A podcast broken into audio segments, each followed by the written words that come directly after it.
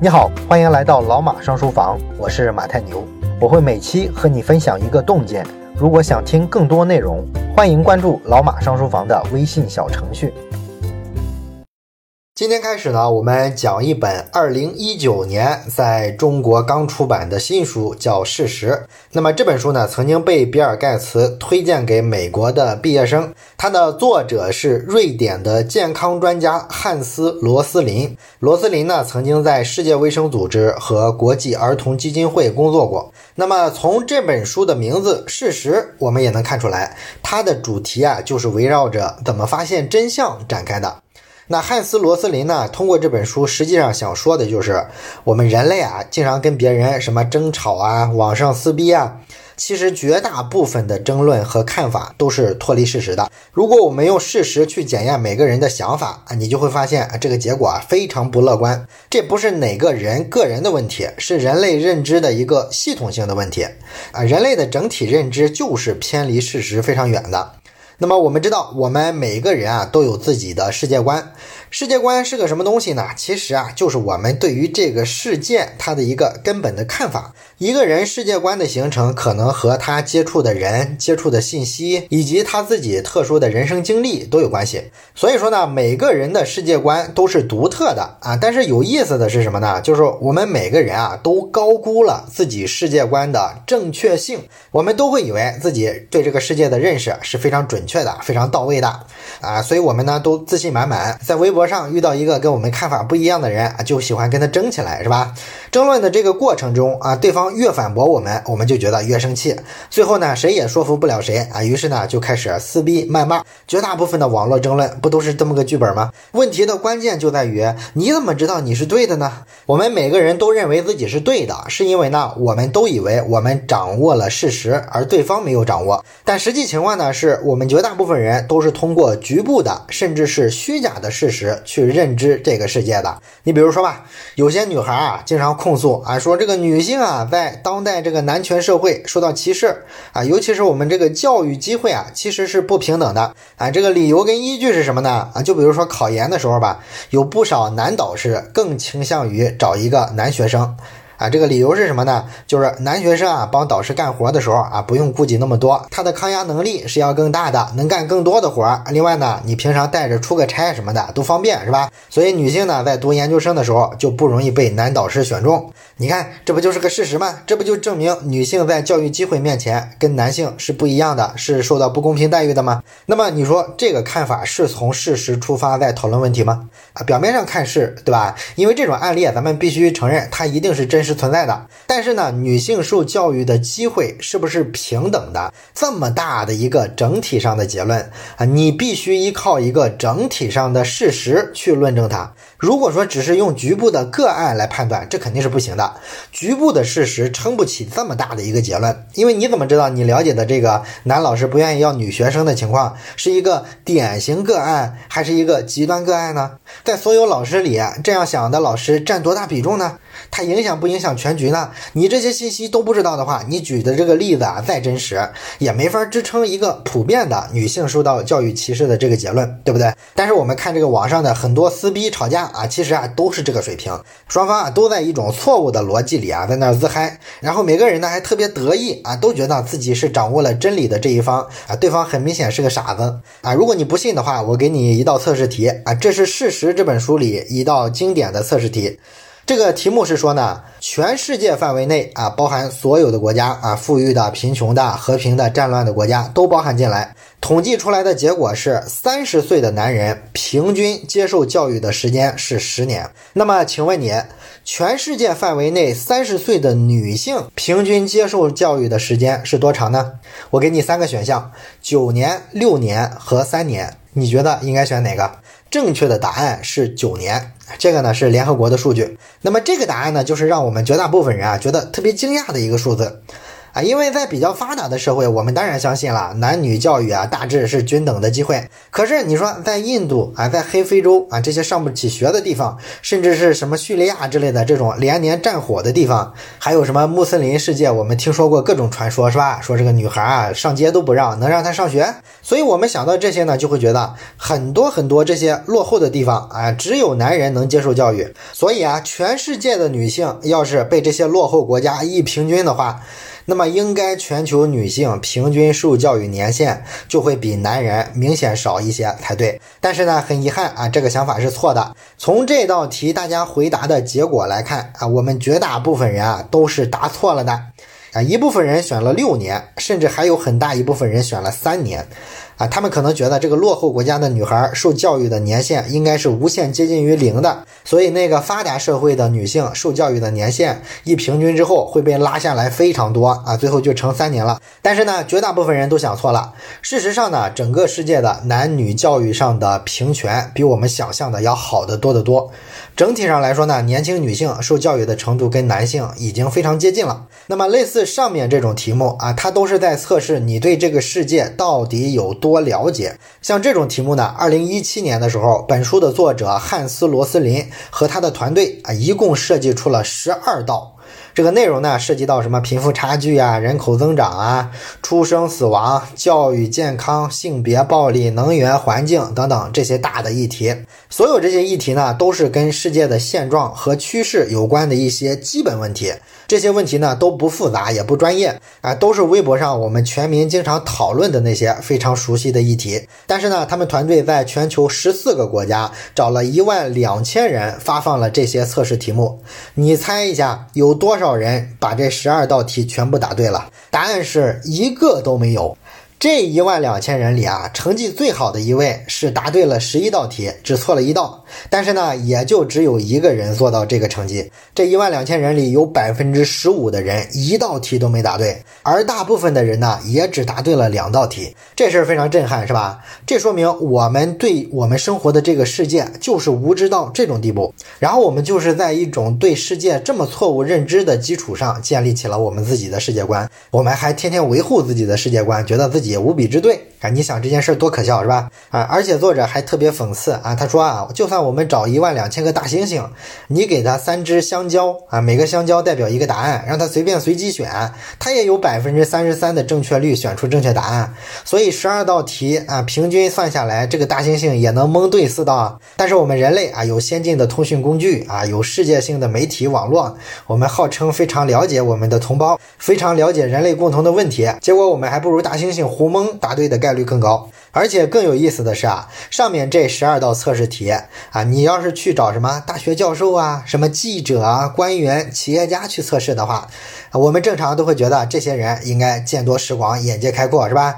所以他们成绩应该会很好吧？其实呢，也一样的很差。所以说，我们就不得不承认一个现实，就是我们人类的绝大部分人，其实呢，都拥有一种过于情绪化的世界观。我们脑子里笃信的这个世界的样子，跟真实的世界其实是差十万八千里的。那么，造成这种认知偏差的是什么呢？其实就是我们脑子里的那些错误的思维方式。那么，《事实》这么本书呢，列举了十种常见的我们的错误的思维方式啊，大概是这十种：一分为二，负面情绪，直线思维。恐惧本能、规模错误、以偏概全、命中注定、单一视角、归咎他人和情急生乱。如果说你能弄清楚这十种思维误区啊，并且啊学会规避他们的话，那么像什么刻板印象啊、给人贴标签啊、什么意识形态之争啊这些东西啊，大概就都不会影响到你了啊。所以这是我认为的这本书能够提供给我们现代人的一个非常有价值的地方。那么今天因为开篇说这个利益啊说的多了，所以我们今天。呢先简单的说一个思维误区，就是一分为二的这种思维。那么一分为二啊，说白了就是我们常说的非黑即白，什么二元论、两分法。小孩子看电视的时候啊，总要问大人：“哎，爸爸妈妈，哪个是好人，哪个是坏人？”啊，这就是典型的一分为二，典型的两分法。这种价值观呢，虽然看上去好像很幼稚，就是孩子才这么想，是吧？但是呢，其实你仔细想一下，我们大人身上不也天天这样吗？微博上那些左右派之争不就是这样吗？非黑即白啊！你要是批评国家不好啊，就有人跳出来说：“你这么不爱国，你怎么不移民呢？”啊，你这个带路党，你就觉得莫名其妙，是吧？这个国家难道没有缺点吗？或者说反过来啊，你说啊，美国哪里哪里不行，还是中国这几个地方做的比他们强，就立马跳出好多人来说，哎呦，小粉红，你又高潮了啊，你就是个红卫兵，你就是文革余孽，这大帽子扣的是吧？你就觉得特别奇葩是吧？难道美国跟中国不是既有优点也有缺点吗？批评缺点跟认同优点这两件事就对立起来了吗？它不能同时存在吗？当然，你可能觉得，嗨，这都是微博上特别极端的那种声音，我也很烦这种，我肯定不是这样的人，我就是个理性的人，我没有一分为二的思维，哎，你。别高兴的太早啊！有些一分为二的思维其实是非常隐蔽的，没有像刚才我们说的这么明显。这些隐蔽的思维可能在你身上早就有了。你要不信的话，我们再做一道测试题。这道题目呢是这么说的：全世界最多的人口生活在什么样的国家？还是给你三个选项：A 低收入国家，B 中等收入国家，C 高收入国家。你觉得全世界最多的人口是生活在哪儿呢？大部分人啊会选低收入国家。因为涉及到说啊，全世界大部分人口的时候，我们首先想起来的都是那些人口特别多的地方啊，比如说印度啊，人超级多是吧？然后非洲啊，都超生，一个家庭五六个孩子，人口也超级多。而发达国家呢，我们都知道啊，它出生率是非常低的，所以我们觉得呢，人口非常少。世界人口的绝大多数应该是生活在低收入国家，而事实呢是百分之七十五的人口，也就是大概五十亿的人口是生活在中等收入国家的啊。你可能听了觉得不可思议是吧？这怎么可能？那你可以想一下这个事实，就是这两年啊，咱们经常看媒体报道，中国人呢大量的去非洲、去印度开拓这些地方的市场，这说明什么？说明这些地方有真需求啊！商人可是真金白银的投入啊！人家如果发现当地是低收入啊，啥都买不起的话，他们是不会去开拓这个市场的。所以这些地方没有你想的那么穷。那为什么说我们大部分人会先入为主的觉得，应该世界主要的人口是生活在低收入国家呢？这就是一个一分为二的思维在背后捣鬼了。啊！尤其是有一个一分为二的概念误导了我们啊！什么概念呢？就是发达国家和发展中国家啊！这个分法我们经常在媒体上看他们这么说，政府也这么说啊，学者也这么说。但是呢，很少有人思考啊，这个说法有没有问题？它其实有一个最大的问题就是极不准确啊！你就像之前啊，中美打贸易战的时候，美国人就说了：“哎呀，你中国是世界第二大经济体。”你还能算是发展中国家吗？我们不承认你是发展中国家，你就应该承担跟发达国家一样级别的国际义务啊！当时有这个新闻，大家都看过，对吧？那么这个问题，你说美国人说的有没有道理？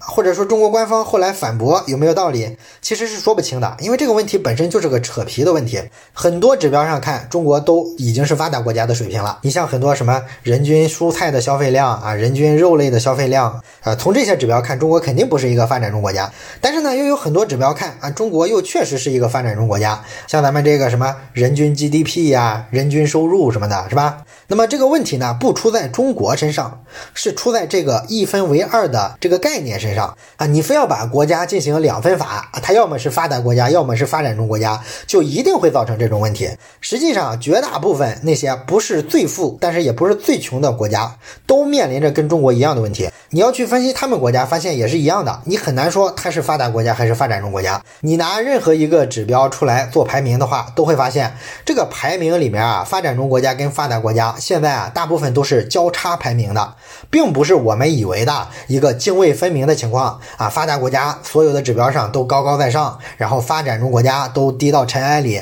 并不是这样的。其实呢，这个发达国家跟发展中国家的概念是六十年代左右提出来的。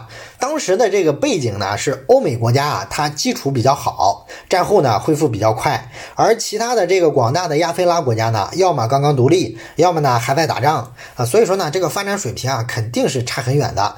当时看确实是泾渭分明的。所以呢，你拿发达国家、发展中国家一对比，就显出这是完全不同的两类国家。而我们世界上的绝大部分人对于“发展中国家”这几个字的印象，其实呢也就起源于这儿。所以说，我们一想到发展中国家，就想到啊，它有庞大的人口，然后都很穷，收入非常低。于是，在做刚才那个题的时候啊，我们就很容易认为世界大部分人口都是低收入的。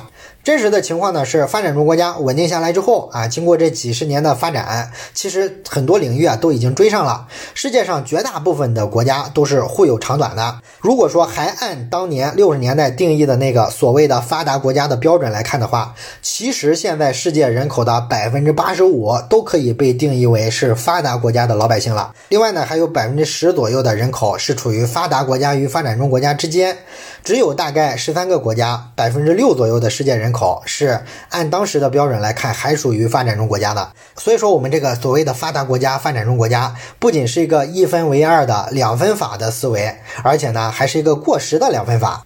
啊，这个分法就误导了我们对于世界贫富程度的一个判断。实际上，按照世界银行区分的这个国家贫富的标准，它是分成四个等级的，并不是发达跟发展中这个两分法。那这四级的收入水平大概是什么样呢？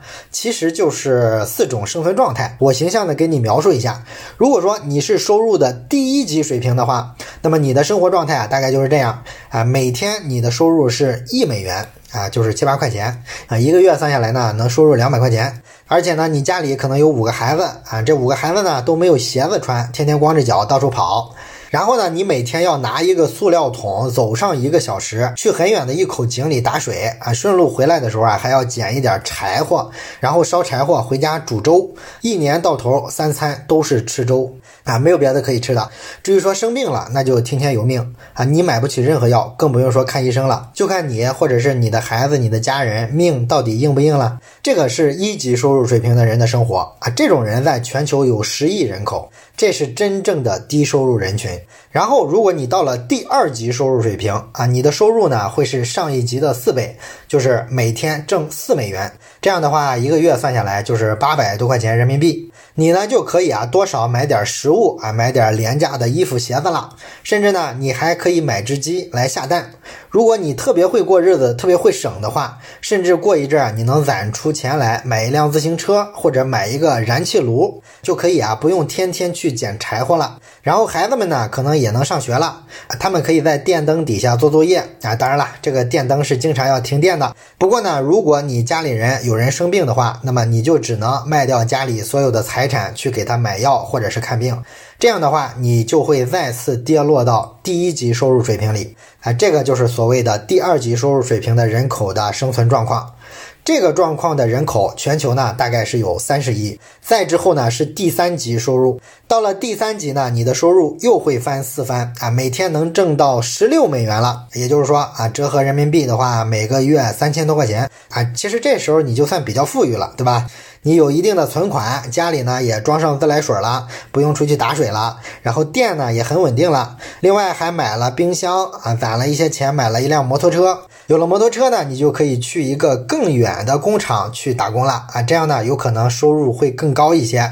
另外，一般的这个小病小灾啊，你也不用那么害怕了，稍微省吃俭用过一阵子啊，也基本能对付得过去。当然，大病的话肯定也是没办法，但是你的抗风险能力啊，明显要强得多。一般的问题都能扛过去，不至于说有点什么问题就跌落到收入的第二级甚至是第一级的状态。甚至这个时候，你已经开始尝试带着家人出去旅游了啊，这就证明开始有一些比较高级的消费了。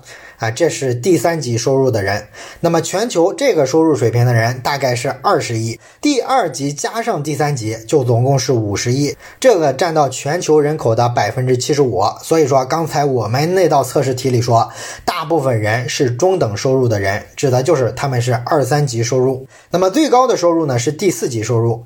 第四级收入呢，你每天能挣到超过三十二美金，也就是说折合人民币的话，每个月六七千块钱。这个阶段就算高收入了。这么看的话，好像也不是特别难。那这个阶段的生活我们就比较熟悉了，是吧？你受过高等教育啊，至少上了十二年的学，然后出特别远的门的话，就会选择坐飞机啊。每个月呢，你都会在外面的餐馆啊吃几顿饭，而且呢，你可能会攒钱买一辆车。达到这个第四级的收入水平的人，在全球啊，大概是十个亿。所以现在你理解了吧？为什么我们对世界的认识有这么深的误解？就是因为我们用了发达国家跟发展中国家这个两分法的一个概念。那么这个两分法的概念呢，它会导致我们思维上犯三个错误。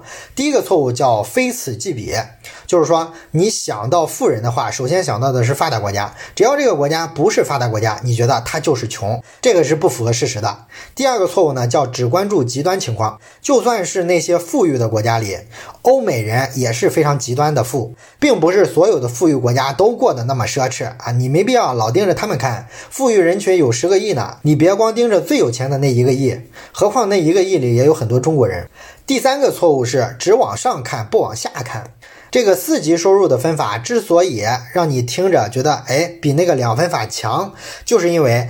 它让你第一次意识到，原来真正的低收入是这样过日子的。以前的时候啊，你只盯着那些比你强的人，光盯着欧洲、美国、日本，你从来没往下看过，没意识到对于全人类这个整体来说，我们中国人的收入啊处于一个什么样的位置。所以说呢，我们这期讲的就是你必须去警惕类似于发达国家、发展中国家这种很明显的两分法的概念的影响，才能不掉进这个非黑即白的陷阱里面。而这个呢，很显然需要。你去做大量的思辨啊，你思辨多了之后啊，思维经受了训练，以后碰到一些观点看上去很有道理，但是你一眼就能揪出来它里边逻辑上的错误啊，这就是我们这期讲的一分为二的这个思维误区。关于《事实》这本书的其他部分，我们下周会接着聊。最后说一件事儿，咱们节目啊最近拉了一个微信群，如果你有什么话题想直接跟我或者是跟其他的听友朋友啊交流讨论的话，可以加一下这个群。